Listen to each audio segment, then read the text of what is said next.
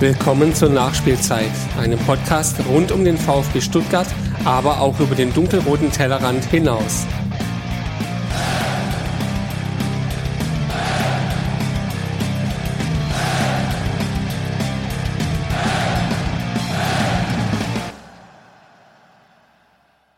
Hallo und herzlich willkommen zu einer neuen Ausgabe der Nachspielzeit. Mein Name ist Daniel Palfi und ich freue mich sehr, dass ihr dabei seid bei einer Folge, die heute etwas anders verlaufen wird als sonst. Das liegt jetzt nicht unbedingt daran, dass man seit längerer Zeit wieder an der Geschäftsstelle des VfB ist, genauer gesagt im PK-Raum des Clubzentrums, sondern dass Ron heute leider nicht dabei sein kann.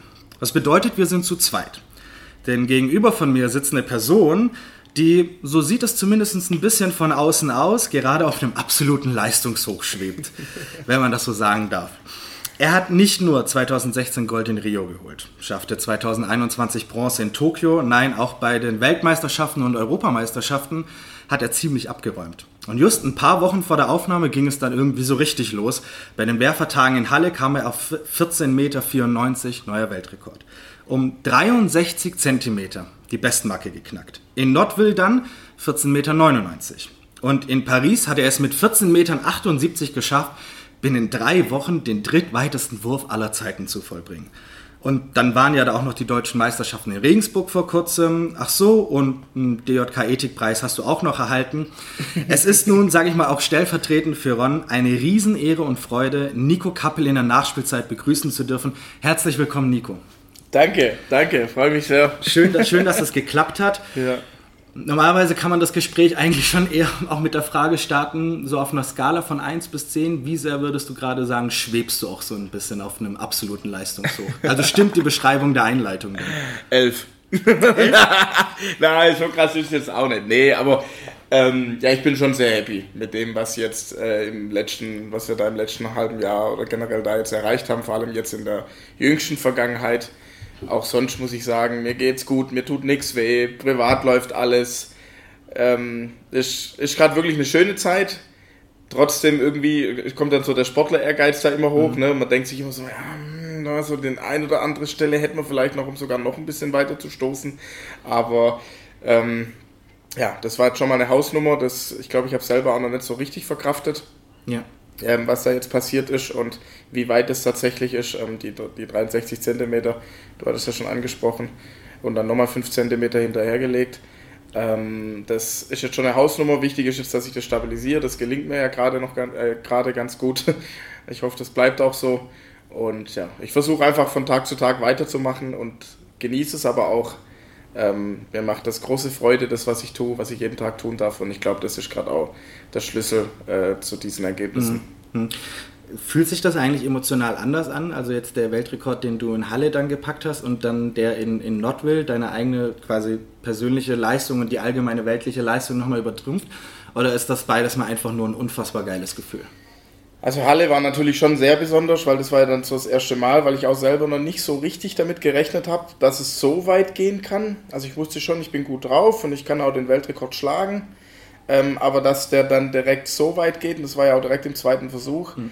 das war dann schon enorm. Ne? Und da habe ich dann auch ein bisschen länger gebraucht, um das, glaube ich, erstmal so zu realisieren. Also auch nach dem Versuch, ich habe gar nicht gesehen, wo er einschlägt, sondern da habe ich mich einfach nur gefreut, weil ich wusste, dass ich den getroffen habe und dass der weit fliegt. Aber wo ich dann das auf der Anzeigetafel gesehen habe, 1494, war dann schon nochmal krass. Und das, und spürt, das spürt man dann auch, wenn quasi die Kugel dann einfach die Hand verlässt. Du hast mal, glaube ja. ich, über Rio gesagt, du hast das Gefühl, dann wird die Kugel auch ganz leicht. Genau. Ähm, es ist, also man, du fühlst quasi ein unmittelbares Feedback, nachdem du die Kugel losgelassen hast und denkst, okay, der könnte es echt sein. Genau, ja. Also es ist wirklich so, wenn dann so die Fingerspitzen so das Letzte ist, was die Kugel berühren ja. und man da so das Gefühl hat, dass man so voll im Schwerpunkt der Kugel so die Finger äh, quasi so gespürt hat, ja, also dass die Kugel nicht rotiert in der Luft und so, äh, dann und von den Beinen her das eben ordentlich vorher gemacht hat, äh, dann, dann weiß man, okay, das Ding fliegt. Wie weit das dann im Detail mhm. fliegt, das ist, die, das ist die Frage, aber man mhm. weiß, dass es eben ein extrem guter Versuch war von dem, was man eben gerade kann. Und dass ich dann eben so viel kann, das war dann schon sehr besonders. Ja, in, in Nordville muss ich sagen, da war ich dann eher da war ich dann überrascht, dass das Ding echt nochmal weiter war, weil der hat sich nicht ganz so gut angefühlt. Okay. Der hat sich gut ja. angefühlt, aber ja. nicht ganz so gut. Da habe ich dann auch gesagt, ah, wenn ich den noch ganz erwische, Dann wären es vielleicht auch die 15 gewesen, über die jetzt ja schon sehr viele Leute reden. Inklusive dir selbst? Inklusive mir selbst, ja. Wobei es eigentlich für mich gar nicht so entscheidend ist. Und nervt, nervt das einen? No, nö, nee, nee, nee, nee, gar nicht. Ich finde es ja toll, wenn das dann so begleitet wird und ähm, wenn das so beobachtet wird und ja. die Leute dann sagen, Mensch, das wäre doch jetzt was mit 15. Äh, deswegen, das, das freut mich. Aber ich glaube, das ist, also mich selber beschäftigt es nicht so, sondern also 1499 oder 1500 macht man grundsätzlich ist auch nur ein Zentimeter. Ja. Klar, hört sich schöner an. Aber äh, ja, da bleibt man einfach dran. Deswegen, es läuft. Fair enough, ja. Deswegen so ein bisschen die Frage von so einem Naivling in dem Sinne zu einem Leistungssportler. Wenn du, wenn du spürst, du bist so auf einem Leistungshoch, versucht man dann auch nachzuvollziehen, warum es auf einmal einfach so klappt? Oder, oder bist du dann auch der Mensch, der dann sich einfach denkt, ganz ehrlich, jetzt läuft und ich versuche alles einfach genauso zu machen, dass es weiterläuft? Also wie sehr kommt man da selber ein bisschen ins Nachdenken? Also ins Nachdenken kommt man immer, das kann mhm. ich aus eigener Erfahrung sagen, weil ich ja immer wieder den Weltrekord verbessert habe und bisher ist es mir noch nie gelungen, dann quasi in der gleichen Saison diese Leistung dann weiter abzurufen. Das ist jetzt dieses Jahr das erste Mal, mhm. dass ich dann auch wirklich auf dem Hoch bleibe, weil es, es, es macht was mit einem. Ja? Es ist, mhm. Ich habe 2017 das erste Mal Weltrekord gestoßen, mit 1381 damals bei der WM. Gut, das war dann Saisonhöhepunkt, da war es dann eh egal. Äh, da, also da war dann danach noch mal viel. Ja. Ähm, und dann die Jahre drauf war das ja auch immer wieder so, dass ich dann Weltrekord äh, gestoßen habe. Und dann war immer so ein bisschen das schwierig, wieder abzurufen, ja, weil man dann immer denkt, ich weiß nicht, das macht einfach was mit einem, ja. Das hört sich jetzt immer so, so leicht an, aber so, so ist es tatsächlich nicht. Äh, dass man dann danach denkt, ja, und jetzt mache ich es nochmal ein bisschen besser, damit ich noch weiter stoßen kann und so. Und das ist eben der falsche Gedanke. Mhm. Ja, sondern man muss einfach weitermachen und ähm, einfach das tun, was man vorher gemacht hat und nicht meinen, ja, komm, jetzt nehmen wir mal fünf Kilo mehr oder was auch immer, oder ich mache drei Stöße mehr im Training. Das sind, das sind minimale Kleinigkeiten, die man auch gar nicht so wahrnimmt, ähm, während man in diesem Prozess ist, sondern erst, wenn man dann zurückblickt ja. drauf. Und dann denkt man so, Mann, warum haben wir das eigentlich, warum hast du das gemacht? Das ist doch eigentlich völlig sinnlos. Und dass es jetzt so gut läuft, das hat natürlich schon seine Gründe und da wissen wir auch, äh, woher das kommt. Das ist das ist auch ganz wichtig an der Stelle zu sagen, das ist ja, also das habe ich nicht mir alleine zu verdanken. Ähm, so funktioniert Leistungssport nicht, sondern äh, auch nicht der Individualsport, sondern da steckt ein großes Team dahinter. Das anfängt bei den beiden Trainern, ne, mit mhm. Peter Salzer und Damien Zeit, ähm, wo dann weitergeht über die Freundin, die da mitmachen muss, ja, die Eltern, die ja. einen schon über lange Zeit unterstützt haben. Ja. Ähm, geht weiter über den Olympiastützpunkt, äh, wo wir ganz viele Daten sammeln und wo wir die Messplatten nutzen und so weiter. Ähm, und da auch nochmal zwei Mitarbeiter, die da immer eben mit dabei sind und das aktiv äh, begleiten. Und die Physiotherapie, die Ärzte und so weiter. Ne? Das Team ist recht großes Management und ähm, also 24 Passion, da bin ich ja. Äh, das, das ist dann schon, also es ist ein großes Team, ja, es ist auch sehr gewachsen, ja, wenn ich jetzt selber drüber nachdenke. Die Sponsoren nicht zu vergessen. Ähm, das, das, da gehört einiges zusammen. Und wir haben natürlich jetzt schon im Winter ganz bewusst, also ich kam ja letztes Jahr, kam ich nicht so richtig in Schwung, ich hatte immer wieder Verletzungen und wir haben es immer darauf zurückzuführen können, dass wir immer ein bisschen zu viel gemacht haben. Und dann hatten wir... Haben weil man auch zu viel wollte? Ja, weil man dann vielleicht dachte, 2020 hatte ich ja eine sehr gute Saison, trotz ja. Corona. Dann hat man gedacht, komm, das machen wir jetzt genauso nochmal und halt noch ein bisschen besser. Mhm. Und wahrscheinlich wollte man dann einfach ein bisschen zu viel, hat ein bisschen zu viel gemacht und dann ist es halt, wie es halt immer so ist, die Kette ist nur so stark wie das schwächste Glied. Und dann, wenn man irgendwo dann Problemchen hat und im Übertraining ist, dann kann halt auch mal was passieren. Ja, ja es ist ja dann relativ gut, wenn man die Dinge dann in der Retrospektive auch immer identifizieren kann. Ja, und, äh, ganz wichtig, die Analyse. Ja. ja. Also das empfehle ich auch jedem, äh, egal auf welchem Niveau, sich immer Gedanken zu machen, dann im Nachhinein, okay, was, was war denn jetzt eigentlich wirklich letztes Jahr oder in den letzten Jahren, was war denn wirklich gut mhm. ähm, und was war vielleicht nicht so gut, ja. Und weil im Nachgang kann man das immer deutlich besser, ähm, ja, besser annehmen, sage ich jetzt einfach mal, und äh, kann da besser zurück äh, drauf blicken. Und dann war eben die Idee, dass wir gesagt haben, okay, wir müssen irgendwas in der Trainingssteuerung so ändern, mhm. dass wir rausfinden oder dass wir sofort wissen, ähm, falls falls eben sowas drohen könnte. Ja, dass wir gerade einfach ein bisschen zu viel machen, dass ich vielleicht platt werde und so weiter. Weil im, im Kraftraum oder so, da, da spürt man sowas nicht. Ja, da gehen dann, die Gewichte gehen trotzdem genauso. Aber und, so und du hast auch eine relativ lange Saison. Also du bist jetzt dann de facto, ich glaube, der, der nächste Wettkampf ist dann in Leverkusen. Genau, ja. Ähm, wie, wie lang wird deine Saison insgesamt noch gehen? Weil die Belastungssteuerung ist dann sicher auch ein Thema. Ist auf jeden Fall ein Thema. Wir haben da jetzt während der Saison nimmt man ja dann schon raus. Ja, ja da guckt man dann schon, dass man ein bisschen weniger macht, wollte man wieder dann frisch sein ähm, zu den Wettkämpfen. Ich habe dieses Jahr eigentlich im Vergleich zu, den, zu meinen letzten Saisons bis äh, 2019 zurück äh, habe ich eine sehr kurze Saison. Also ich werde mhm. Mitte Juli mit dem Sportfest hier beim VfB Stuttgart auf der Festwiese, mhm. also jeder, der gerade zuhört, äh, 17.07. Sonntag VfB Stuttgart, da wird, da wird mein letzter Wettkampf sein diese Saison. Und danach werde ich keine Wettkämpfe mehr machen, nur noch ein bisschen trainieren, mich fit halten und mich dann wieder auf nächstes Jahr vorbereiten. Also werde ich Mitte Juli durch sein. Äh, das wird dann die kürzeste Saison seit langem sein für mich. Sonst ist immer mindestens bis September und fange auch immer im Mai an. Deswegen, aber da bin ich auch echt mal froh und dann werde ich auch wirklich mal zwei Wochen wieder in Urlaub fahren, das genießen, wirklich weniger trainieren, also gar nicht trainieren, das geht immer nicht. Das geht vielleicht ein, zwei Wochen, aber dann mindestens dreimal die Woche sollte man schon trotzdem was machen. Bisschen Grundlagen machen, sich fit halten äh, und genau, und dann geht es wieder weiter. Ich glaube, du hast mal auch in einem Interview gesagt, dass du, ja, ich, ich, weiß nicht, ob der Begriff passt, ziemlich angepisst bist, dass dieses Jahr dann mehr oder weniger kein großer internationaler Wettkampf ist. Also so ganz ehrlich gesagt, Hand aufs Herz, wenn man so sagen würde, pass auf, in drei Wochen beginnt Paris. In, in, einem, in einem Monat hast du die nächste Weltmeisterschaft oder Europameisterschaft, die vor der Tür steht. Würdest du wahrscheinlich auch mit Kusshand nehmen, oder? Oder ner nervt das einen dann einfach? Nee, ich würde, also ich würde natürlich sagen, äh, her damit. Ja. Los, los geht's. Wegen wir können wir die nächsten 20 Weltmeisterschaften jetzt abhalten in den nächsten fünf Wochen. Ist mir egal. Jeden zweiten Tag einen Wettkampf machen und gut ist. Äh, aber ähm, also es pisst mich nicht an, weil wir haben natürlich auch die Zeit jetzt ganz bewusst. Also wir haben schon ein bisschen was geändert ne, im mhm. Training. Ich mache deutlich mehr Tests. Ich mache jeden Tag die gleichen Tests. Ich gehe jeden Tag auf die Waage äh, wir haben beim Essen noch mal ein bisschen, haben ein bisschen rumprobiert, bisschen weniger Gewicht, bisschen mehr Gewicht, haben geguckt, wie, wie entwickeln sich dann meine Leistungen damit, ja, wenn ich ein bisschen schwerer bin, ein bisschen leichter bin. Ähm, also haben wirklich viel probiert, haben auch unfassbar viel mit diesen Messdaten angefangen. Also wirklich für jeden äh, Sportler, der ein bisschen Ambition hat, der sollte jetzt echt die, die, die Ohren aufmachen. Kann man, kann man die auch selber denn interpretieren oder macht das dann eigentlich das Team um einen herum und äh, zeigt dann einfach nur die Rückschlüsse, die man daraus ziehen soll? Nee, das, das macht man schon auch. Also selber kann man da ja. schon auch dann mitreden. Okay. Ja. Wobei ich immer inzwischen ja auch schon ein paar Mal gesagt habe in den Interviews, dass ich jetzt dann bald, glaube äh, Trainingswissenschaft studieren muss, damit ich meinen Trainingsplan noch verstehe. Ja. Ähm, weil das schon extrem geworden ist, ja. Aber es macht super Spaß und es ist äh, super simpel. Ich mache mhm. jeden Tag die gleichen Tests.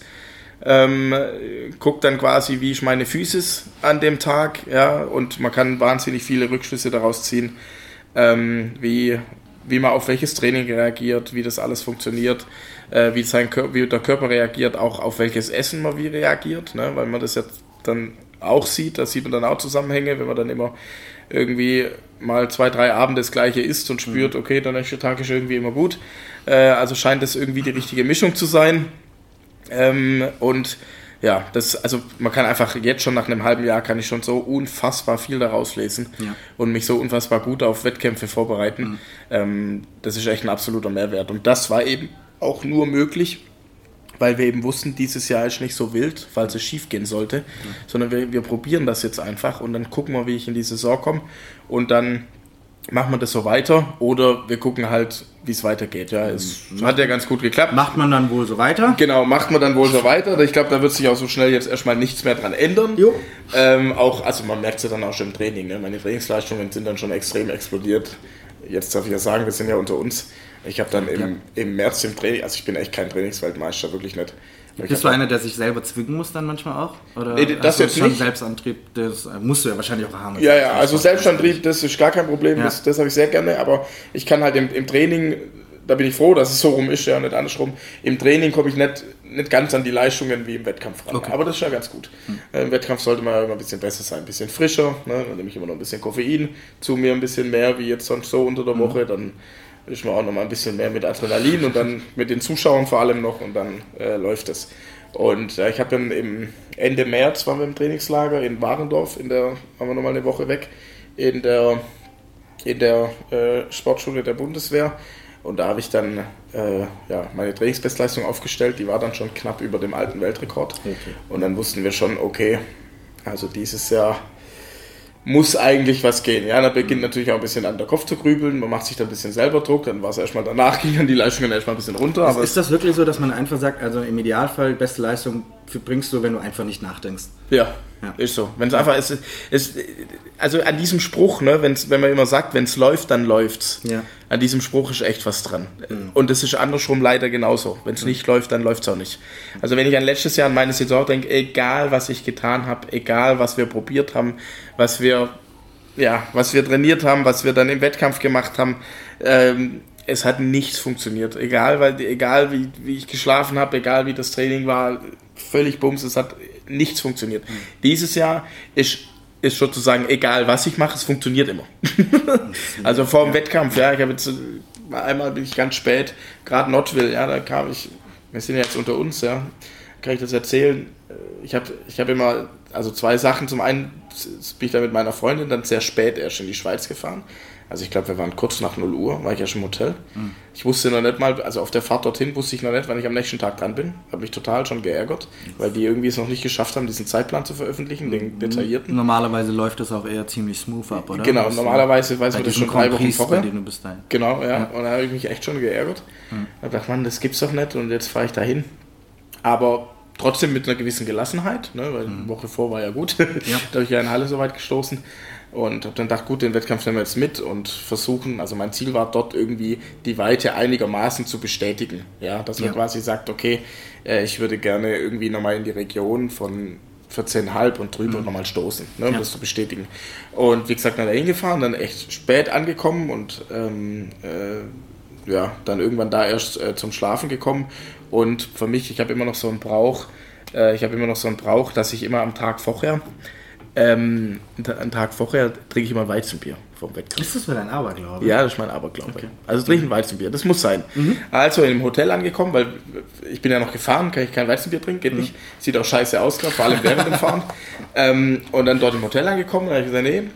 Dann inzwischen hatte ich aber Gott sei Dank der Zeitplan, war klar, 11.45 Uhr am nächsten Tag bin ich dran. ja noch, Was ja recht Geht noch. ja, trotzdem früh, vier Stunden vorher mindestens aufstehen. Ja. Äh, Grand Prix schon mal ein bisschen größer, also das heißt so 7 Uhr bin ich dann aufgestanden. Ähm, und ja, ich habe dann Mittag schon ein bisschen vorgeschlafen, muss man auch dazu sagen. An dem, an dem Freitag, Samstag war ja dann der Wettkampf. Dann Freitagabend dahin gefahren, dann dort mit den, mit den Zahnputzbechern dann quasi das Weizenbier eingeschenkt. Also die da im Hotel stehen. Dann quasi im Hotelbett gesessen. Meine Freundin war mit dabei. Dann haben wir uns da noch ein Weizen geteilt und dann ins Bett gegangen und gewusst, okay, 7 Uhr wieder aufstehen und dann schauen wir mal, was der Tag bringt. Aber äh, also wirklich, weiß, das ist, meinst, das ist ja. wirklich, also Ja. es hat nichts mit dem zu tun, was ich die letzten Jahre dann so gelebt hätte. Hätte ich sowas nie gemacht. Hätte ich sowas nie gemacht. Hätte ich gesagt, nee, ich muss Punkt Ja. 17 Uhr will ich da sein und dann will ich da Abendessen und so und so. Es ist aber auch die Und- Lebenserfahrung, die dazukommt. Ja, nicht? genau, es kommt einfach dazu. Und mir war jetzt, äh, es war wichtiger für mich dann zu sagen, okay, ich fahre mit meiner Freundin dahin, weil erstens kann sie dann auch ein Stück fahren, da muss ich nicht die ganze Zeit fahren, man hat ein bisschen, ähm, man hat Unterhaltung, ich habe sie sehr gerne dabei, ja, weil es mir auch einfach gut tut. Ähm, und dann mache ich das lieber so und siehe da, es hat funktioniert. Und wie. In dem Sinne, Nico, nochmals vielen lieben Dank, dass du in der Nachspielzeit äh, zu Gast bist, um Ja, hier über all gerne. die Sachen zu reden. Ähm, ich weiß jetzt nicht, wie es dir geht, aber ich hatte für, ich gucke mal auf die Uhr, ja, ungefähr für die nächste Stunde wahnsinnig Lust, wenn wir auch ein bisschen über oder auf dein bisheriges Leben und auf deine Karriere insgesamt zurückblicken würden. Sehr gerne. Und auch ein bisschen in den Blick nehmen, wie deine Karriere äh, begann. Und wenn wir uns so ein bisschen einfach die gemeinsamen 27 Jahre anschauen. wir haben eine Stunde, wir kriegen das. Also, wir, machen, nein. wir machen schnell auf. Wir machen schnell auf. Oder wir machen heute Teil 1 und irgendwann kommt Teil 2. Ja, genau, wer sehen, weiß. Ja, ja, ja, ja, ja. Ähm, falls du Lust hast, dann würden wir auch vielleicht mit der Stadt starten. Und das ist jetzt wirklich ein Novum bei uns in der Nachspielzeit. Ähm, Ron, der leider nicht da sein kann, Ja. wird vielleicht jetzt mit den Augen rollen. Aber wir können in der Stadt starten, in der wir beide tatsächlich geboren sind. Schwäbisch Gmünd. ah, Du ein. Jahr und ein paar Monate früher. Okay. Aber ich finde allein das rechtfertigt schon einen Blick, äh, so ein bisschen, um da mal anzufangen. Ja. Äh, auch wenn man sich die ganze Zeit die Frage stellt, überall stand, du bist in, in Gmünd geboren, aber in Belsheim aufgewachsen. Genau. Hast du viele aktive Erinnerungen an, an Gmünd selbst? Weil deine Heimatstadt wird wahrscheinlich dann, weil du jetzt auch dort noch Ja, lebst, ne, ja, äh. Belsheim sein, oder? Ja, Schwäbisch Gmünd kan- kannte ich quasi nur das Krankenhaus. Okay, okay, okay. sozusagen. Ja. Aber jetzt habe ich wieder, äh, also jetzt habe ich mehr mit Schwäbisch Gmünd zu tun, weil meine Freundin? Freundin? da aus der Ecke kommt. Also nicht direkt Kennen sie aus Schwäbisch tatsächlich auch. Ach, du kennst den? Ich glaube, wir, haben, wir sind uns mal ab und zu über den Weg gelaufen. Ah, ja, Aber gut, das, das war aus der sein. Schulzeit oder so. Ja. Deswegen, als ich das gesehen habe, dachte ich, nee, das ist nicht, oder? Ach krass, wie, wie klein die Welt ist. Ja, ach, witzig. Ach, witzig, ja. Ja. Ja, also das heißt, dadurch, jetzt habe ich äh, mal Verbindung nach Schwäbisch Gmünd. Sonst Ja. muss ich vorher sagen, also hatte ich ganz wenig. Äh, durch meinen Vater ein bisschen, weil der da in der Region äh, in, in Mutlang quasi äh, arbeitet und dort in der ganzen, ganzen Ecke. Ja. Ähm, hatte ich so ein bisschen damit zu tun, aber mit Schwäbisch Gmünd eigentlich echt wenig. Also ich, ich habe wirklich nur das Krankenhaus gesehen und bin dann in Welsheim aufgewachsen. Die Erinnerung so an deine Kindheit, ich kann mir vorstellen, du warst ein Mensch, der von Anfang an sehr viel Sport machen wollte oder einer, der, der vielleicht auch da sehr neugierig ist und, und verschiedene Sachen ausge, äh, versucht hat? Ja, also ich habe äh, früh mit Sport angefangen, auch durch meine Eltern, die waren immer gleich mit mir draußen und Ja. meine, mein Vater ist ja äh, Fußballer äh, Ja. gewesen und immer noch äh, ja, Schiedsrichter und war lange Trainer und immer noch sehr Fußball verbunden, aber inzwischen natürlich auch Leichtathletik und generell Sport begeistert, ja, guckt Mhm. auch, also wenn ich an meine Kindheit denke, am Wochenende kam immer Sport. äh, meine Mutter spielt Tennis, auch heute noch Tennistrainerschein und so weiter. Äh, Das heißt also eh sportliche Familie, ja, und immer dann da war klar, dass da viel kommt. Ja, ich konnte dann gerade laufen. Gefühlt konnte ich dann auch ziemlich schnell danach Inliner fahren. Also ich glaube, ich konnte erst Inliner fahren, bevor ich Fahrrad fahren konnte. Okay. Tatsächlich, Ja. das war irgendwie dann mein Ding und dann mit, äh, ich glaube mit fünf oder mit sechs, ich glaube mit fünf, Hm. Ende fünf Jahre habe ich dann angefangen mit Fußball. Mhm. Und das war dann auch meine Heimat. Und sonst eh schon ne, im Kindergarten, egal wo, immer gern rumgesprungen und Sport gemacht. Und, Ja. äh, und dann war meine Leidenschaft Fußball, klar. Auf welcher dann, Position? äh, Im Sturm habe ich Sturm in der am Regel gespielt. liebsten so dein Ding? Ja, genau, da habe ich auch in der Regel gespielt. Ja. War meine Heimat, ziemlich schnell VfB-Fan geworden. Immer noch, jetzt starte ich sogar für den Club. Äh, Das muss ich auch sehr stolz. gut anfühlen. Ja, das ist echt cool. Ich habe zwar immer gedacht, ich werde Fußballer beim VfB in Kindheitstagen, bis Ja. ich dann irgendwann kapiert habe, dass es vielleicht schwer wird mit dem Kleinwuchs, aber dann halt so. Ja, ich meine, du bist, glaube ich, wenn, wenn, wenn man es richtig auf dem Schirm hat, seit 2011 auch Mitglied. genau, ja, wo die Mitgliedsbeiträge immer noch mein Vater zahlt, also pst.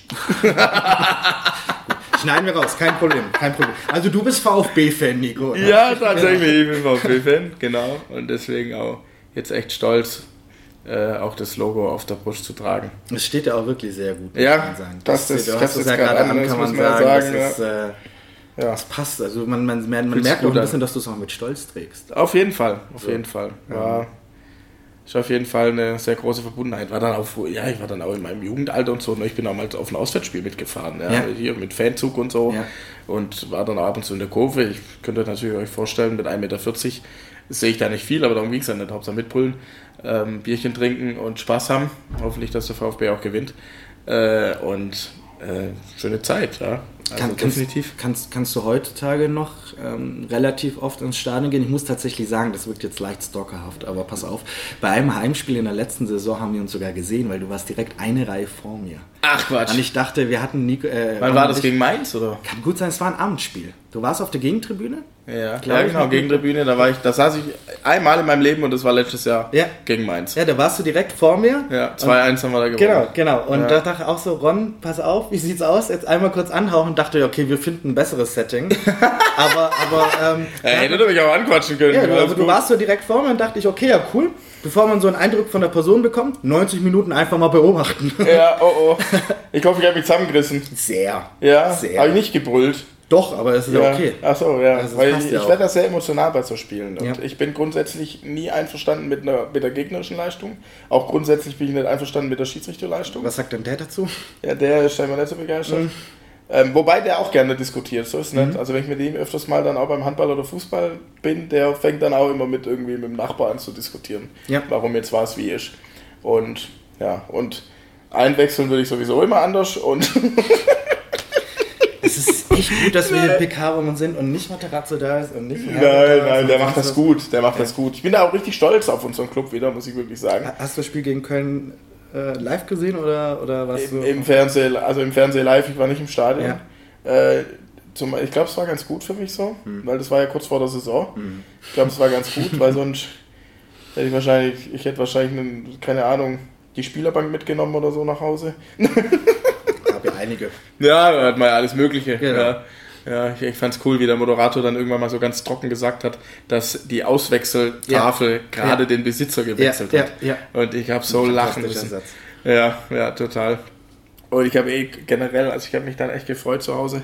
Hatte noch mit, mit meinem Trainings- und Vereinskollegen, mit dem David Wrobel, der ist ja beim VfB jetzt seit diesem Jahr, hatten wir dann noch äh, telefoniert, geschrieben und so, weil er es auch dann von unterwegs geschaut hat. Und äh, ja, habe mich sehr gefreut. Aber ich muss sagen, äh, um auf deine Frage zurückkommen, wie oft ich im Stadion bin. Tatsächlich in letzter Zeit war ich nicht so oft. Ja, was echt ein bisschen schade ist eigentlich. Aber es ist halt auch immer schwierig, das alles ein bisschen unter einen Hut zu kriegen. Ich meine, deine Wettkämpfe sind meistens auch am Wochenende. Genau. nicht?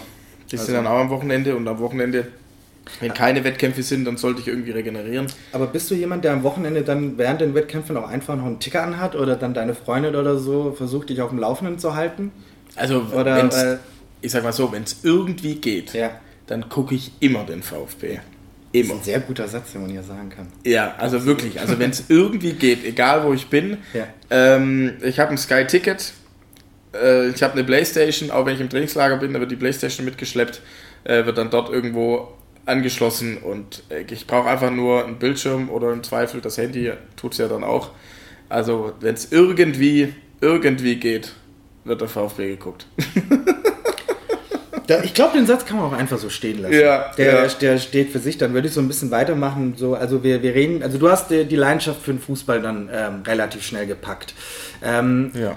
Die, die Zeit deiner de, in, während der Schule, ähm, bist du, hast du dann einfach mit dem Sport dort weitergemacht, auch dann mit, mit, mit dem Sport ähm, in, in der Schule selbst? Weil es gab so ein, zwei Passagen, in denen du sehr überrascht warst, dass es dann irgendwann hieß, dass äh, Kleinwüchsige nicht am Sportunterricht teilnehmen dürften und du sehr irritiert davon warst, weil bei dir ging das ja, also du hast gemeint, Inklusion war nie ein Thema in der Schule selbst, aber bei dir ging das äh, äh, also absolut ohne, ohne Ding. Also da hat niemand irgendwas gesagt, oder? Ja, also äh, andersrum, also Kleinwüchsige dürfen immer am Sportunterricht teilnehmen, nur viele Kleinwüchsige wollen Ach so, nicht am, okay, am, okay, am Sportunterricht teilnehmen. Ja.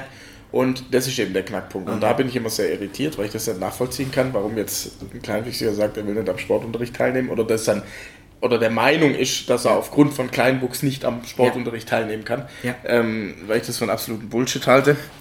Äh, das äh, hat für mich dann auch nichts mit Inklusion zu tun, sondern mit irgendwelche so, juhu, ich habe dann zwei Freistunden oder was auch immer. Ähm, oder juhu, ich muss mich nicht quälen, weil alle anderen müssen es auch. Ja. Äh, klar, dass Sportunterricht auch manchmal nicht so cool sein kann, wenn es dann heißt, wir machen einen Cooper-Test oder wir machen jetzt 1000 Meter auf Zeit, dass man da dann halt, dass es halt anstrengend ist. Ja, das Ja. bringt halt der Sport ab und zu mal mit sich, ähm, wie jedes andere Schulfach auch. Aber der Sport ist eben, da bin ich ja auch so fest davon überzeugt, da könnten wir nochmal ein eigenes Fass aufmachen. Ich glaube, das wäre dann was für Teil 2, ähm, dass der Sport auch also der ist mehr wie einfach nur rauszufinden, okay, was, was, was kann ich sportlich oder was, ne, um mich fit zu halten, sondern man lernt einfach spielerisch wahnsinnig viel im Sport. Ne? Man lernt aufeinander Rücksicht zu nehmen. Man lernt als Team zu agieren. Man lernt zu verlieren. Ähm, man lernt respektvoll miteinander umzu Ja. umzugehen, auch Respekt vor einer Leistung von jemand anderem zu haben, ja, auch, auch mal festzustellen, dass vielleicht der eine das eine gut kann und der andere das andere, weil eben im Sport die körperlichen Voraussetzungen ein entscheidender Faktor sind. Es ist einfach so. Der Sport ist unfassbar ehrlich, ja. Ähm, da kann man nicht viel dran machen. Ich, ich, ich sag's auch als, als oder ich nehme ein Beispiel. Ähm, wenn jemand Robert Harting kennt, Ja, äh, der klar. Diskuswerfer, zwei Meter groß und vergleicht den mit Marcel Nguyen, Ja. zum Beispiel der Turner. Äh, auch wenn Marcel das nicht zugeben mag, der ist ja kaum größer als ich. Aber die zwei können die Sportart nicht tauschen. Ja, es funktioniert nicht. Also im Spitzensport ja sowieso dann nicht. Der eine, der hat eben, der ist zwei Meter groß, wiegt 130 Kilo. Ich will ihn nicht am Barren sehen. Ja, äh, also wobei Robert Harting, ich kenne ihn ja persönlich, ich kenne ja beide persönlich, äh, wäre vielleicht auch mal ganz nett. Ähm, und andersrum, Marcel Nguyen, der könnte mit der schönsten Technik der Welt werfen, aber diese 2-Kilo-Scheibe kriegt er aufgrund seiner geringen Spannweite, weil er eben nicht so groß ist, kriegt er die Scheibe niemals so weit weg wie ein Robert Harting. Es geht einfach nicht. Ja. Und das ist im Schulsport auch so, deswegen ich, ich gucke da immer gern zurück. Ne? Da kam Bockspringen, ich war froh, wenn ich irgendwie auf den Bock drauf kam und danach wieder runter. Habe ich halt eine 3 bekommen. Ja? Mit Glück. Ein Kumpel, der gefühlt in der fünften Klasse schon 1,75 Meter groß war, der ist schon ohne Hände da drüber gestiefelt. Ja? Äh, Der, der konnte wahrscheinlich fast drüber laufen. Und ja, vier Wochen später kommt Bodenturnen. Ja, ich mit meinen kurzen Hebeln, äh, Salto rückwärts, vorwärts, Handstand, Rad, was es alles gibt, ja, alles kein Problem. Natürlich die Eins. Und hier der Kumpel, der innerhalb von fünf Wochen 50 Zentimeter gewachsen ist, gefühlt, der war froh, wenn er rechts und links unterscheiden konnte. Ja. Und da gab es halt für ihn die drei oder vielleicht sogar die vier. Und, und das ist dann einfach auch der Lauf. Also genau, das ist gucken, ja einfach was so. sportlich zu einem am besten passt, genau. dann ist es einfach. Genau, was zu einem passt. Ja. Und das ist ja nicht nur im Sport selber, sondern ja. das ist ja generell in der Schule so.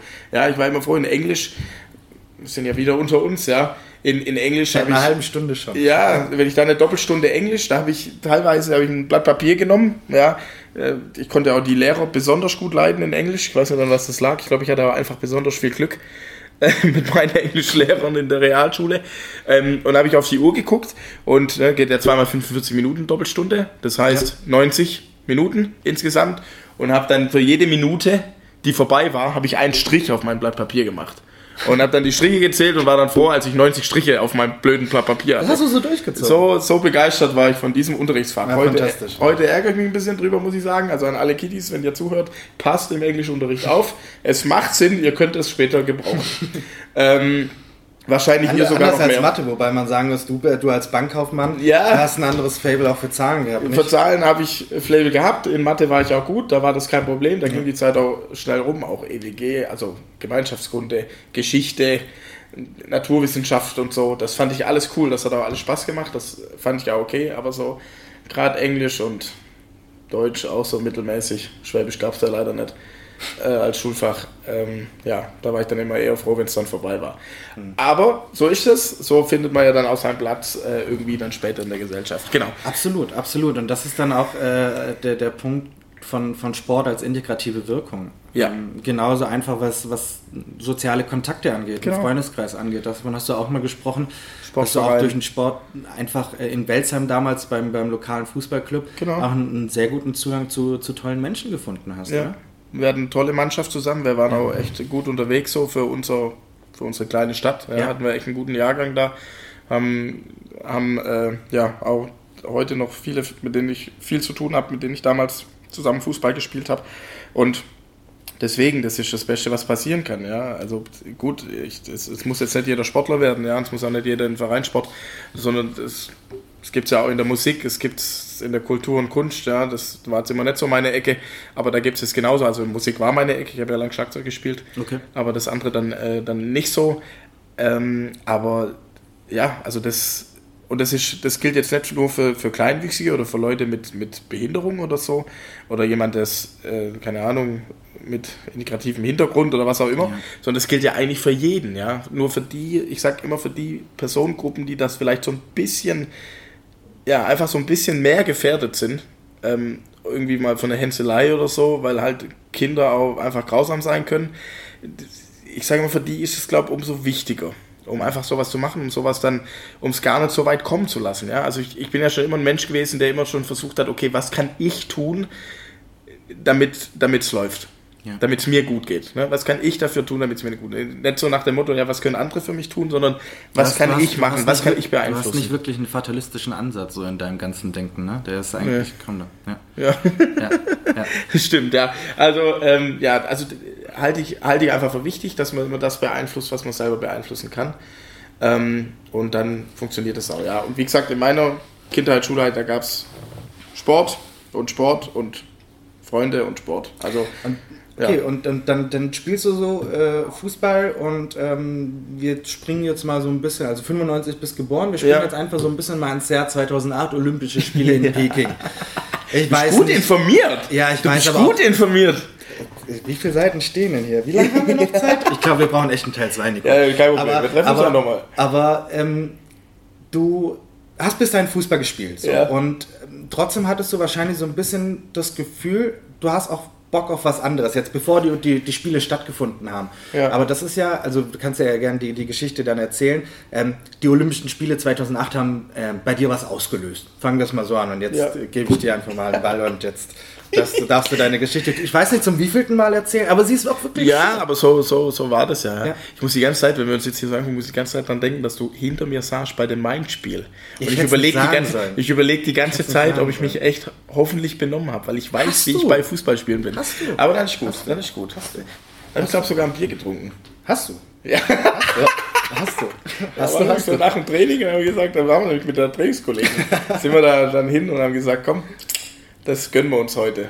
Er, er hat ja auch alles gepasst. Ja, es war super. Es war ne? eines der wenigen Spiele, die wir gewonnen haben. Ja, ja also zurück äh, 2008. Ja, also es war ja bei mir dann erst so ein bisschen im Nachgang mhm. der, ähm, der Spiele. Ich habe ja während den Spielen habe ich nichts mitbekommen, da habe ich das noch gar nicht gewusst, aber so im Nachgang habe ich dann ein bisschen was erfahren, ähm, dass es das eben gibt. Ja. Und für mich war schon immer klar, Sport ist irgendwie was Cooles, dann will ich weitermachen. Und es wurde mir auch so immer mehr bewusst, dass halt Fußball irgendwann endlich ist. Ne? Dass ich da halt irgendwann mal Schwierigkeiten kriege aufgrund Körpergröße, unterschiedliche körperliche Voraussetzungen, vielleicht dann auch einfach zu langsam irgendwann als Stürmer, ähm, dass es da dann ja, irgendwann einfach schwierig wird. Und ich habe dann durch den Zufall so das, wie gesagt, mitbekommen und habe dann eben gesehen, okay, es gibt für Kleinwüchsige, gibt es in der Leichtathletik Wettkämpfe. Also wirklich für Kleinwüchsige. Das heißt, ich kann mich mit meinesgleichen messen. Mit jemand, der die gleichen körperlichen Voraussetzungen hat wie ich. Und das hat mich fasziniert. Da mhm. ich so, ich fand das schon immer cool, auch so an so Kleinwuchstreffen und so, wenn wir da zusammen Sport gemacht haben. Ne? Also die meisten machen das ja gerne. Ne? Also vorhin habe ich ja gesagt, das ist da, das sind, das sind die Ausnahmen, Gott sei Dank, ja. Ähm, und da haben wir ja schon immer gern Sport getrieben und so, und das war immer was Besonderes, ja? wenn du da gegeneinander dann irgendwie Fußball gespielt hast oder so und hast auch mal ein richtiges Kopfballduell und so. Das war wirklich, ja. das war einfach was Besonderes, ja. ja. Und ähm, da habe ich gesagt, okay, das will ich probieren. Das würde ich gerne versuchen. Äh, damit fange ich an. Ich fange jetzt an mit der Leichtathletik. Ich konnte mit der Leichtathletik schon was anfangen. Also es gibt ja auch Wettkämpfe Schwimmen zum Beispiel. Ja. Ähm, Gibt es auch Tischtennis, glaube aber das war immer, das mit beiden hatte ich nichts zu tun. Leichtathletik habe ich immer wieder im Fernsehen geguckt. Ne? Wie gesagt, mein Vater hat viel geguckt und ich habe auch schon immer gern die technischen Disziplinen geguckt. Okay. Ja, fand ich immer schon faszinierender, wie dieses 100 Mal im Kreis rennen. Ja. Und ähm, ja, verstehe ich immer noch nicht, warum man das nicht mehr zeigt, aber ich will mich jetzt nicht in die Leichtathletik, äh, genau, nicht in die Leichtathletik einmischen, äh, in die TV-Übertragung. Ähm, und Genau, und dann habe ich eben gesagt, okay, das will ich probieren. Es war klar, es müsse die Wurfdisziplin werden, weil es eben für Kleinwuchs nur Kugelstoßen und Speerwerfen gibt. Und dann auch da habe ich angefangen, ganz normal in Welzheim, bei der TSF. Ne? Das ist cool, was er alles angeboten hat. Ja, also TSF Welzheim war quasi dann eine andere Abteilung. Gut, mhm. da, ja, da war dann Fußball schon extra, war schon ein eigener Verein, aber wo ich angefangen habe, ja. Fußball waren die auch noch in dem Hauptverein. Und äh, habe dann Ne, man kannte sich ja so ein bisschen von der Halle sowieso. Ne, man kennt ja dann die Leichtathletiktrainer, die kennen ja auch die Fußballtrainer und so weiter, weil man ja sich die Hallendrittel, ne, wie man das so kennt in den großen Sporthallen, hat dann ein Drittel der Fußball, ein Drittel die Leichtathletik und ein Drittel der Handball. Ja. Also man ist sich sowieso so über den Weg gelaufen. Also habe ich gesagt, okay, äh, dann ab sofort, ich habe das dann parallel gemacht, ab sofort gehe ich ein, zwei Mal die Woche ins Leichtathletiktraining und ein, zwei Mal ins Fußballtraining. Und so hat es begonnen, 2008, Ende okay. 2008. Das ist relativ spannend, weil man hatte immer wieder, wenn, wenn manche Zeitungen auch die Geschichten so zusammenfassen, wie das 2008 war, auch immer so ein bisschen Eindruck. Also es, es hätte auch nur noch in diese Richtung gehen können. Also du hast das gesehen, dachtest, das will ich auch machen. Ja. Und da hat man sich manchmal so gefragt, okay, ging das halt auch in die Richtung, weil du, weil du Medaillen gewinnen willst, weil du, weil du diesen sportlichen Ehrgeiz hast? Oder war das dann auch nicht einfach wirklich dieses Gefühl, wie du es beschrieben hast? Ganz ehrlich, geil, ich kann mich mit den Besten der Welt messen und da ja. werde ich jetzt alles dafür tun. So. Ähm, Sperrwurf hast du dann auch getestet? Ja, Sperrwurf habe ich auch lange gemacht. Das war, ja. man muss auch, also am Ach, Anfang, ja, ja, ich habe bis 2015 habe ich Speer geworfen. Wow. Sogar 16 noch ein bisschen, ja. aber, äh, aber also da war schon klar, also 2015, Anfang 2015 war schon klar, die Kugel wird's. Ja, mhm. da habe ich auch kaum noch Speer, nur noch bei den Wettkämpfen mitgemacht und so. Also nicht mehr viel trainiert. Ähm, und also es war auch schon ein bisschen vorher klar, dass die Kugel die stärkere Disziplin war. Aber am Anfang, ganz am Anfang war Speer die bessere Disziplin bei mir, die stärkere. So okay. war ich im Speerwerfen dann erfolgreicher so von den Wertungen her. Und das hat mir auch dann mehr Spaß gemacht, klar. Ne? Das, was man am besten kann, macht meistens am meisten Spaß. Ist immer so. Deswegen Englisch hat mir keinen Spaß gemacht in der Schule, ja. hatten wir ja schon. und genau, da habe ich die zwei Sachen habe ich hauptsächlich gemacht. Und das habe ich so ein bisschen parallel gemacht und irgendwann hat sich dann eben herauskristallisiert, okay, im Kugelstoßen habe ich die größeren Chancen und dann ist es ja meistens so, dass es auch mehr Spaß macht. Man, man, man hat herausgefunden, dass du es Ende 2010 schon geschafft hast, die Norm für einen Bundeskader zu erfüllen und bei der Juniorenweltmeisterschaft. War das aber auch beim Kugelstoßen dann? Das war, genau, die Norm habe ich auch beim Kugelstoßen geschafft. Und beim Schwerwurf? Äh, nee, ich glaube beim Speer habe ich es nicht geschafft, okay. sondern nur im Kugelstoßen okay. tatsächlich. Das war dann die erste Norm, die ich erreicht habe. Äh, zwar in dem Bundeskader CK, das muss man sich mal vorstellen, das waren damals mit der 3 Kilo Kugel 6,99. Ja. Also wenn man das sich heute Ja. umrechnet, Ja. also was sich da im paralympischen Sport getan hat. Ja. Ich wäre aus Und- allen, also wenn ich heute nochmal so jung wäre und ich Ja. würde die Leistungen bringen, Ja. ich wäre aus jedem Kader rausgeflogen. Ich, mich hätte keiner beachtet. Ja, definitiv. Weil ich eigentlich wirklich nicht gut war zu der Zeit, ja. Aber damals war das halt, war es noch was wert, ja. Ich bin auch froh, weil deswegen konnte ich ja den Weg gehen. Aber wenn jetzt einer quasi mit den gleichen Leistungen wie ich so anfängt, den hat da noch keiner auf dem Schirm. Ne? Also das ist echt krass. Deswegen, also die Jugendliche heute jetzt im paralympischen Sport, die haben es jetzt schon deutlich schwerer. Und das, ja, das hoffe ich, dass uns das nicht irgendwann mal den Nachwuchs äh, wegbricht. Weil Ja, ich, hast- ich ja. mache es natürlich jetzt dem Nachwuchs schwerer, ne, durch meine Ja. Leistungen. Aber du klar. hast, auch, du hast auch gemeint, also du hast damals gemeint, du hast dann quasi so deinen Rivalen getroffen, das Ja. ist ein Pole, den Namen müsstest du aber jetzt aussprechen, weil da will ich Ja, ja, Bartosz Tschüskowski. So, Ja. genau. Ähm, da hast du ihn dann, glaube ich, zum ersten Mal dann wirklich Bei getroffen. der Junioren-WM, ja. Genau. Und irgendwo hieß es dann auch, also das Verhältnis ist auch nicht mehr ganz so gut. Als gab es irgendwie Drohungen per Mail, die da rumgingen von, von seiner ja, Seite. Per, per, ja, per Facebook. Ach, was? Keine Ahnung, hat er mir irgendwann 2018 dann oder 17. Ja. Ja, Ich habe ihn ja 16, also man muss ja dazu sagen, 2010 sind wir uns ja das erste Mal begegnet. Ich war Ja. damals erste Junioren-WM, erstes Mal Ja. Deutschland-Trikot anziehen. Ich bin damals, sage, also richtig untergegangen bei der Junioren-WM, bin glaube zweitletzter geworden mit 7,95 Meter, was aber schon gut war, weil ich Mhm. bin ja vier Wochen vorher, habe ich ja mit 6,99 die Dekadernorm geschafft Mhm. sozusagen. Durfte dann, habe dann, äh, hab dann noch einen zusätzlichen Trainer bekommen, der sich so um meine Kugel gekümmert hat. Ähm, habe dann schon 7,95 Meter gestoßen. Bin trotzdem zweitletzter geworden und damals hat ein gewisser, der ja nur ein Jahr älter ist als ich, ein gewisser Bartosz Tiskowski gewonnen mit 12,44 Meter. Also ich 7,95, er 12,44. Ich habe Fresse, oder? Genau, also ich habe ihn nicht als Konkurrent wahrgenommen. Ja, ja. Und er mich auch nicht. Definitiv nicht. Und wenn man dann halt überlegt, das war dann 2010, dass ich ihn sechs Jahre später, habe ich ihn dann halt um einen Zentimeter geschlagen. Ja, war ich dann halt auf einmal Paralympicsieger vor ihm. Und ich glaube, das, das Genagt. tat ihm schon weh. Ja. Also wir haben vorher immer ein richtig gutes Verhältnis gehabt. Auch, ich weiß noch, wir haben auch da, wir haben zwei, wann war das? Ne, 2015 sind wir sogar nochmal bei der Junioren-WM gegeneinander angetreten. Da war ich dann hinter ihm, da hat er 1266 oder so gestoßen und ich, also dann schwere Kugel. Aber, aber es ja. war nie so die Mentorenrolle, die er für dich eingenommen Nee, hat. gar oder? nicht. Also war- wir hatten nicht viel miteinander zu Ja. tun. Wir Ja, hatten okay. wirklich nicht, wir haben uns nur bei Wettkämpfen dann gesehen, er war ja, dann auch ziemlich schnell nicht mehr bei den Juniorenweltmeisterschaften, sondern nur noch bei den Aktiven. Und ich habe den ganz normalen Jugendverlauf damit gemacht und ich habe dann eben von 14 auf 15 habe ich einen großen Sprung gemacht. Von 10,54 Meter Bestleistung mit der Vierer auf 12,85 Meter dann. Und das war eben ein großer Sprung und dann war ich auf einmal halt Nummer 2 der Welt, direkt hinter ihm. Und da ist ihm dann auch bewusst geworden, ich weiß noch, bei den Junioren-WM hat er 12,60 gestoßen, 2,15, ich 12,22. Und da bin ich danach zu ihm hin und habe dann gesagt, so, heute zahle ich das Bier. Also haben wir ein Bier ge- getrunken zusammen dann. Sag ich, heute zahle ich das Bier, das nächste Mal musst du zahlen. Und dann hat er gesagt, warum? Dann sage ich, ja, weil dann nächstes Mal du verlierst und dann musst du zahlen. Und äh, dann hat er gelacht und hat dann auch gesagt, dass, ich, dass, es, dass es beeindruckend fand, wie weit ich jetzt stoße und so.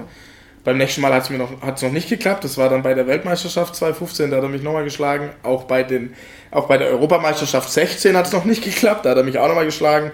Aber dann eben bei den Paralympics, da habe ich ihn dann geschlagen. Und das, ja.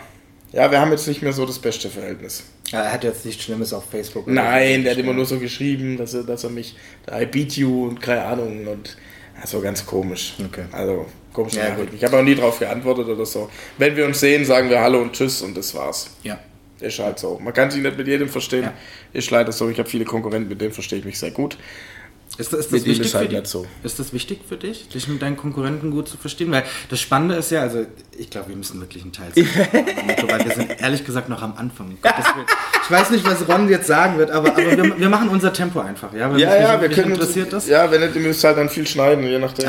Okay, das kriegen wir hin. Aber jetzt so der Unterschied von, von also du hast Mannschaftssport gemacht und du hast Individualsport an sich gemacht. Ja. Ähm, spürt man da irgendwie einen, Unterschied, wie man mit, du hast ja auch im Sturm Konkurrenten gehabt, du wolltest ja auch permanent spielen. Klar. Ist, ist, das, ist das ähnlich wie dann jetzt in, in, in der Leichtathletik? Also Best Buddy von jedem willst du wahrscheinlich jetzt auch nicht sein, aber ist dir mehr als respektvoller Umgang wichtig? Ja, also mir ist ein respektvoller Umgang auf jeden Fall wichtig. Ja. Ähm, das, danach lebe ich auch. Also ich bin auch echt ein harmoniebedürftiger Mensch. Also ich hasse es, mit irgendjemandem zu streiten. Ein Konfliktscheu. Ja, ich, ja, wirklich, also Kenn ich. sehr konfliktscheu, muss Ja. ich ehrlich sagen, bin ich. Ja. Ähm, ich ich würde auch nicht sagen, dass das immer eine gute Eigenschaft ist, aber die habe ich. äh, manchmal ist es auch gar nicht so doof, wenn man ein bisschen in Konflikt geht, oder manchmal muss man es auch machen, weil es vielleicht einfach nicht richtig ist. Ja. Ähm, aber grundsätzlich ja, fühle ich mich damit äh, trotzdem wohl. Ja. Und also es gibt schon Unterschiede. Also ich muss schon sagen, so ab und zu vermisse ich äh, ein bisschen die Mannschaftssportart, ne, wo man dann so als Team agiert, weil es halt doch sehr oder deutlich individueller ist. Aber du hast ja Wobei- gesagt, du hast jetzt auch ein großes Team Genau. um dich herum. Also macht das dann nochmal einen Unterschied? Weil, also wirklich alleine fühlst du dich wahrscheinlich dann Nee. nur kurz vor, vor deinem Wurf vielleicht? Oder? Ja, man ist halt selber verantwortlich, ja. Ja. Man kann, also das ist halt schon, das hat Vor- und Nachteile, ja. Ja. Und alleine fühle ich mich eigentlich nie, muss ich sagen, auch nicht im Training. Auch wir haben ja eine tolle Trainingsgruppe Mhm. auch inzwischen hier in Stuttgart, ja, mit olympischen und paralympischen Athleten. Das ist ja einmalig in Deutschland bisher in der großen Form, ja. Auch unsere Trainer werden ja, da, also da wird bei uns ist auch nie, das ist genau dasselbe, nie über Inklusion gesprochen worden oder so, sondern es war klar von Anfang an für die baden-württembergische Leichtathletik, hier bei uns trainieren die besten Kugelstoßer aus der Region und dazu gehören die paralympischen Athleten auch, also hier zum Landestrainer Peter Salzer, das ist die Adresse, los geht's. Basta, oder? Genau. Und ähm, das ist halt schon extrem gut. Da bin ich auch froh, dass ich dann jetzt eben hier in der Region Stuttgart wohne, ähm, weil ich halt dadurch Top-Bedingungen hatte.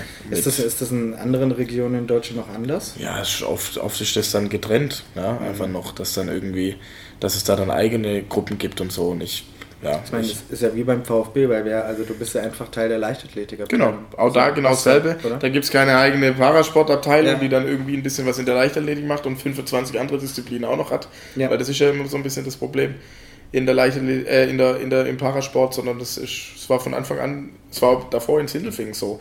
Es war klar, der Nico Kappel ist ein Leichtathlet, der kommt zu uns. Und damit ist der, gehört er zu der Leichtathletikabteilung fertig. Und da wollen wir ihn haben und nirgends anderes.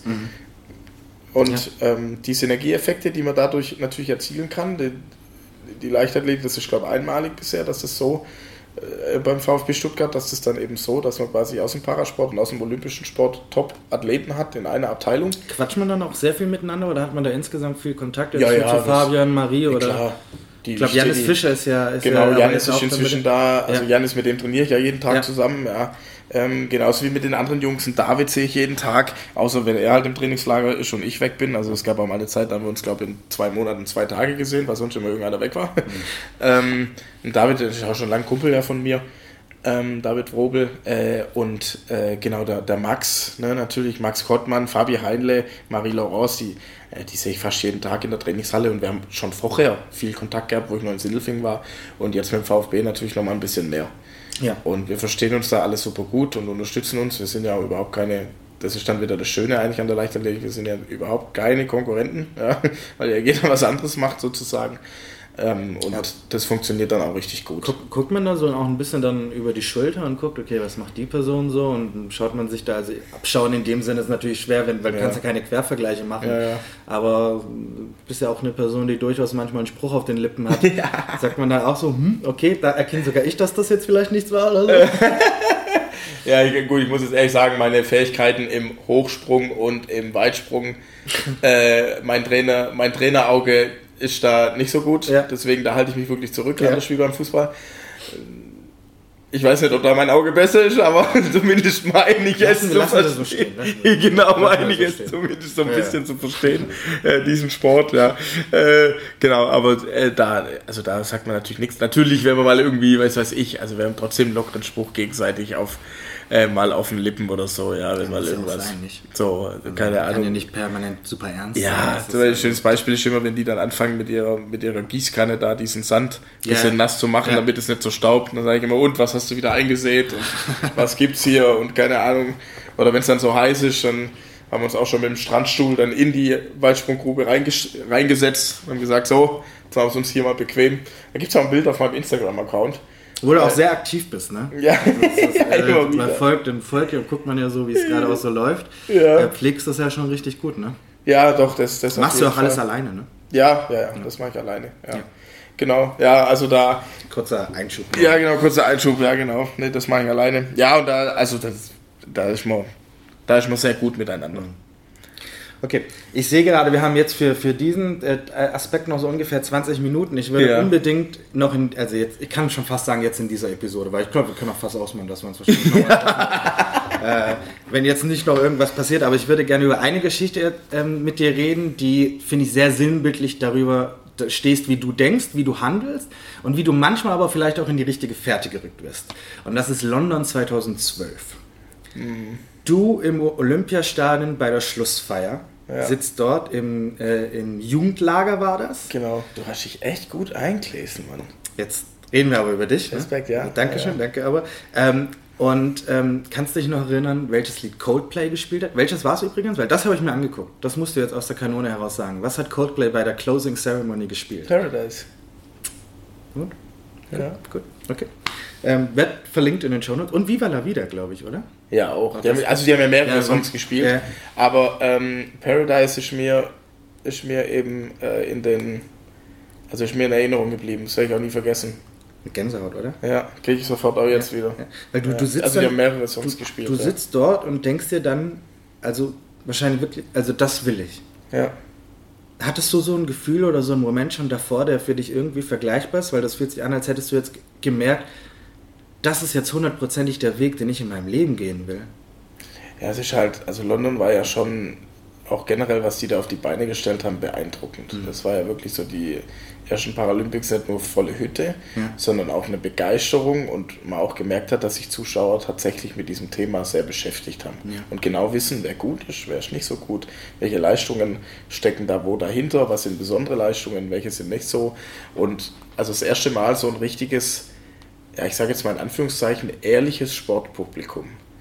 Und das, das macht schon einen Unterschied. Ne? Vorher war das immer so, ach schön, cool, der Behinderte macht auch Sport. So stiefmütterlich. Genau. Also und, und da war es dann, da ging das eben dann los. Und die Begeisterung, ich habe das ja dann dort eben vor Ort gesehen. Ähm, das erste Mal und ich, ich kannte ja nur so von meinen Junioren-WMs und keine Ahnung, vielleicht mal so ein bisschen von deutschen Meisterschaften und halt so unsere deutsche Athleten, die da ganz gut sind. Ähm, und, und dann habe ich eben da ein bisschen mehr gesehen. Und ein bisschen größer das gesehen. Ja. Und das hat mich so beeindruckt, dass, also, dass ich echt gesagt habe, boah, und da, ich will da unten auf diesem Platz stehen und selber Sport machen. Und nicht hier oben sitzen müssen und die Leute anfeuern, was auch schön ist, ja. Aber ich, ich will das selber erleben. Ich will da runter auf den Platz und will das schaffen, dass ich da dabei bin. Unbedingt. Es, es muss so klingen wie ein Moment, der selbst wenn du sagst, es läuft dann sportlich nicht so enorm viel Kraft auch rausschöpfen kannst. Ja, auf jeden Fall. Es, also würde halt der ganze Körper dann auch vibrieren und wie so ein Druck durch einen gehen. Ja.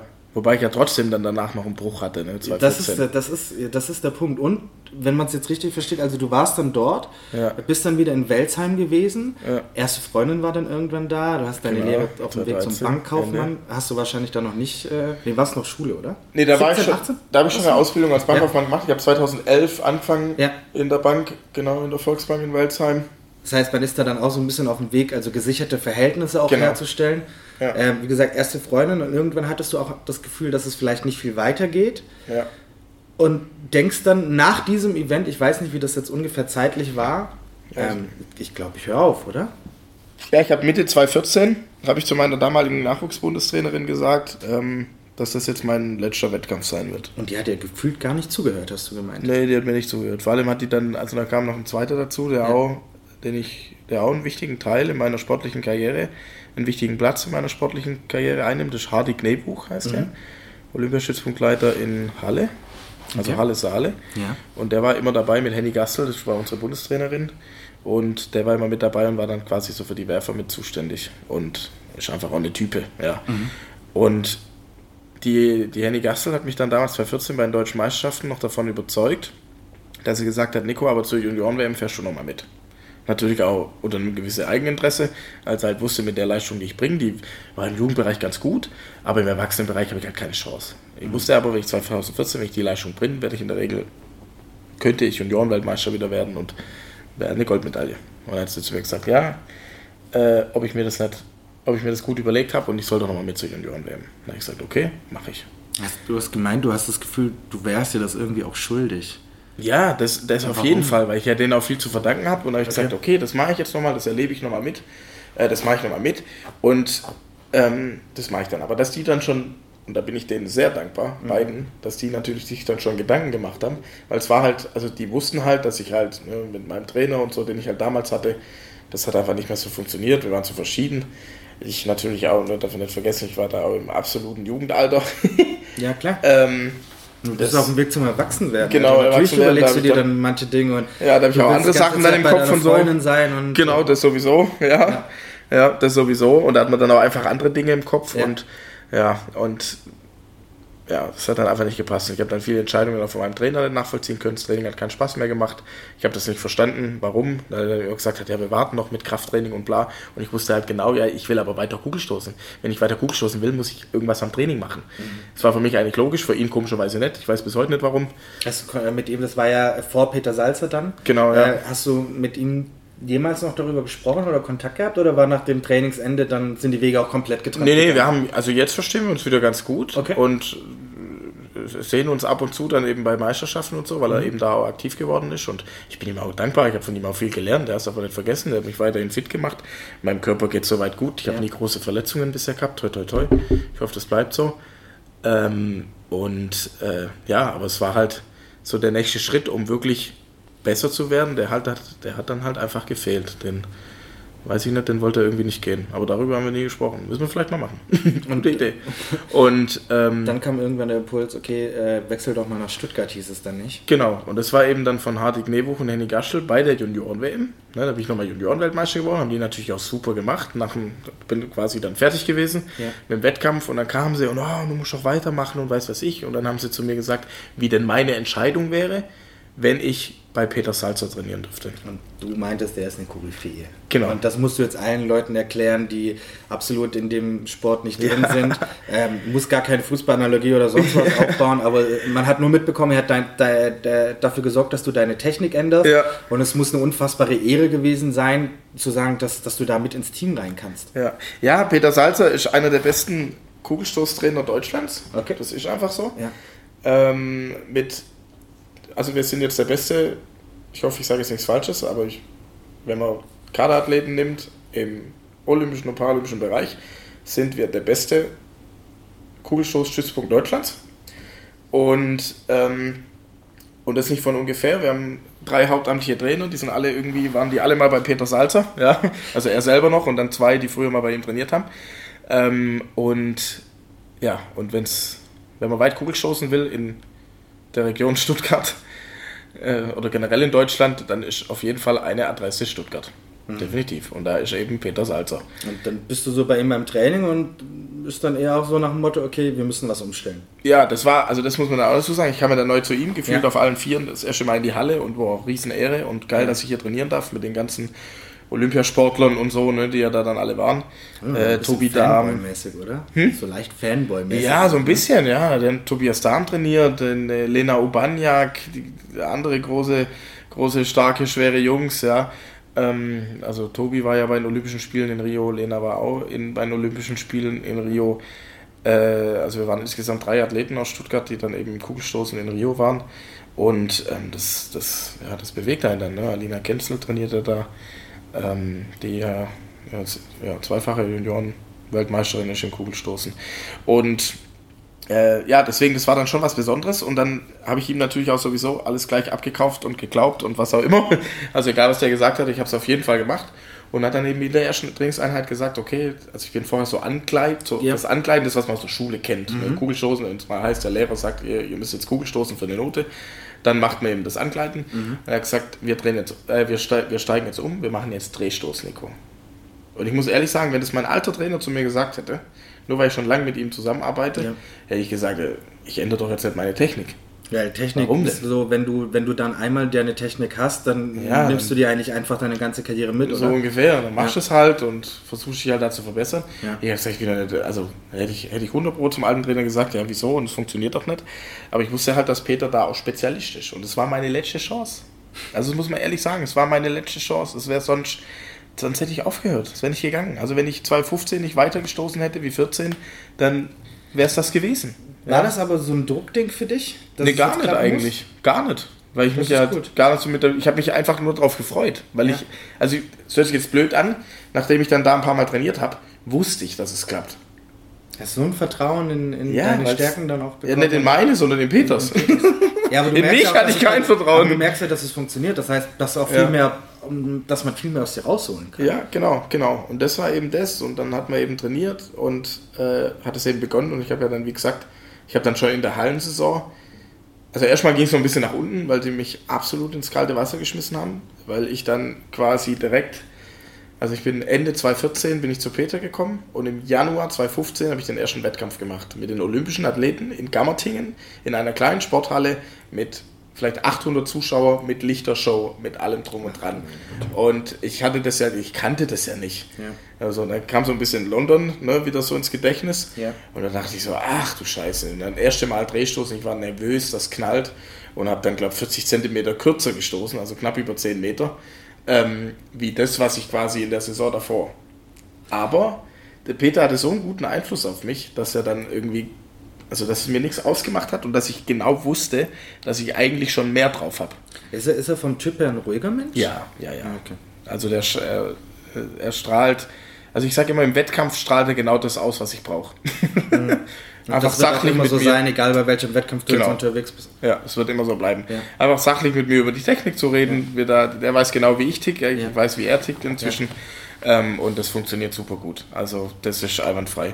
Und ja, und deswegen, wir hatten da dann großes Vertrauen oder ich hatte dann Vertrauen und wie gesagt, du weißt ja, das mit dem Gefühl, haben wir ja schon Ja. drüber gesprochen. Das hatte ich da zwar noch nicht so wie heute, aber das, ich hatte es auch schon, ja, dass Ja. du halt spürst, okay, war der Stoß jetzt gut oder nicht. Ähm, und dann war eben klar, okay, ich hatte da keinen guten Stoß und ich kann eigentlich schon weiter stoßen. Und das habe ich dann auch gemacht. Ich habe dann drei, vier Wochen später, habe ich dann das erste Mal direkt beim nächsten Wettkampf über 11 Meter gestoßen.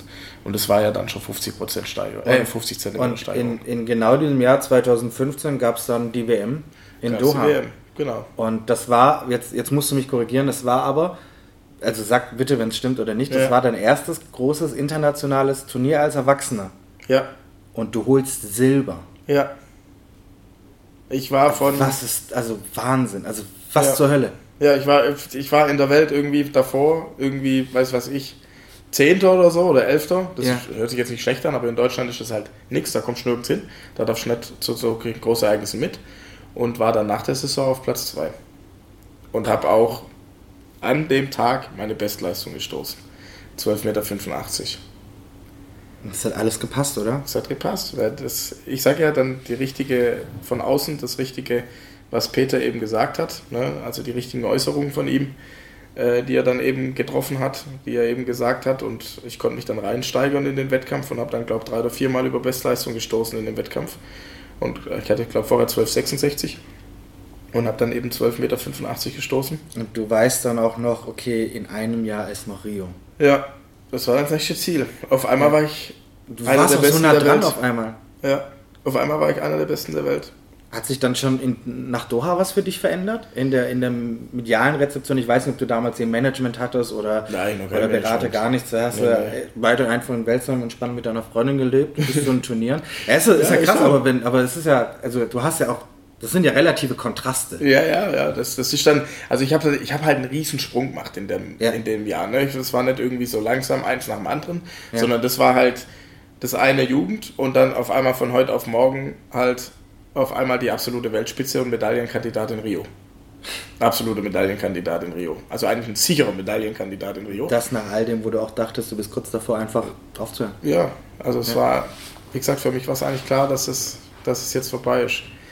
Und ähm, ja, das war dann, also das ging dann so peu à peu. Ne? Ich habe ja dann den Verein gewechselt. Das war damals ein großes, großer Punkt für mich, dass ich dann von Welsam weggehe und bin ja dann nach Sindelfingen. Ist das normal im Individualsport an sich, dass man dann auch irgendwann was wechselt? ist- Ist so ein bisschen vergleichbar wie beim Das ist wie im Fußball. Okay. Ja. Das ist dann Okay. halt eben, das ist wie wenn einer dann im Jugendbereich dann eben die Möglichkeit kriegt, weiß was ich, dass er dann eben zum VfB kommt. Mhm. Und genau die zwei Clubs in der Leichtathletik sind eben der VfL Sindelfingen und der VfB Stuttgart hier in der Region. Herrscht eine Rivalität zwischen den beiden? Rivalität würde ich jetzt nicht sagen. Natürlich geht es da schon auch so ein bisschen ums Pre äh, Prestige und so, aber es ist jetzt nicht, Okay. dass es da so eine riesen Rivalität gibt, würde ich jetzt behaupten. Sondern es ist schon eher so, jeder konzentriert sich so ein bisschen auf seins. Ich weiß jetzt, ja, Ich habe auch mit den Sindelfingern nach wie vor guten Kontakt. Natürlich, die finden es natürlich schade trotzdem, dass ich gegangen Aber bin. es war jetzt nicht so ein No, also Hard Es war nicht oder so, als du jetzt nochmal gewechselt bist von Sindelfingen nach Stuttgart. Nee, das ist jetzt nicht so, wie wenn einer vom VfB nach Karlsruhe wechselt. Also so ja, ist jetzt ja, nicht. ja, ja, ja. Sondern, aber es ist trotzdem natürlich, es ist schon ein Wechsel quasi auf Augenhöhe Ja. ne, in der Leichtathletik, das muss man sagen. Und deswegen wird da dann schon ein bisschen genauer geguckt und so, ne, was dann die Wechselgründe sind und so. Aber wie gesagt, ich habe das ja damals sehr offen kommuniziert und deswegen, ja. Nico, das Spannende ist, dass wir jetzt hier in einem VfB-Raum sind und eigentlich de facto auch fast kein einziges Mal über deine Zeit beim VfB geredet haben, sondern echt ohne Witz 2015 stehen geblieben sind. Ja, stimmt. Ähm, ich wollte, Ja. also das ganze Thema Rio aufzumachen, wird, glaube ich, der Sache und Rio vielleicht selbst in ein paar Minuten nicht gerecht. Ich weiß nicht, ob wir die Folge jetzt schon so veröffentlichen werden oder falls du wirklich Lust haben solltest für einen zweiten Teil. Kein Problem, gerne. Ich, ich habe es bisher sehr genossen und ähm, ich hoffe, dass, also sollte es jetzt schon veröffentlicht sein, dass man einen guten Blick schon. äh, Man, man wird ja auch geformt als Jugendlicher. Und wenn Ja, man dann so ein bisschen heranwächst, so die Werte, die man bekommt, die behält man ja dann auch Genau, ein bisschen, auch die den Integrität, Eltern. den Respekt. Ja. Und ähm, kurz vor Rio zu sagen, wir machen kurz einen kleinen Spoiler-Alert, mal gucken, was da alles so passiert ist, fände ich eigentlich jetzt keine schlechte Idee. Gerne. Und äh, bedanke mich aber, dass du wahrscheinlich dann für Teil 1, wenn, Ja. wenn das so ist. Ja, das, also das verspreche ich dir hier. Das ist Das kein ist Problem, gut. ich komme nochmal. Und jetzt sind wir dann offensichtlich nicht mehr ganz unter uns. Jetzt sind wir alle gehört. genau, jetzt haben es alle gehört, ich komme nochmal. Und äh, dann reden wir über all die anderen Themen. Vielen lieben Dank, dass du dir die Stunde Zeit genommen hast. Es war ein Genuss, mit dir zu reden und deine Geschichten zu hören. Und äh, bis zum nächsten Mal. Sehr gerne. Ich Dankeschön, freue mich drauf. Nico.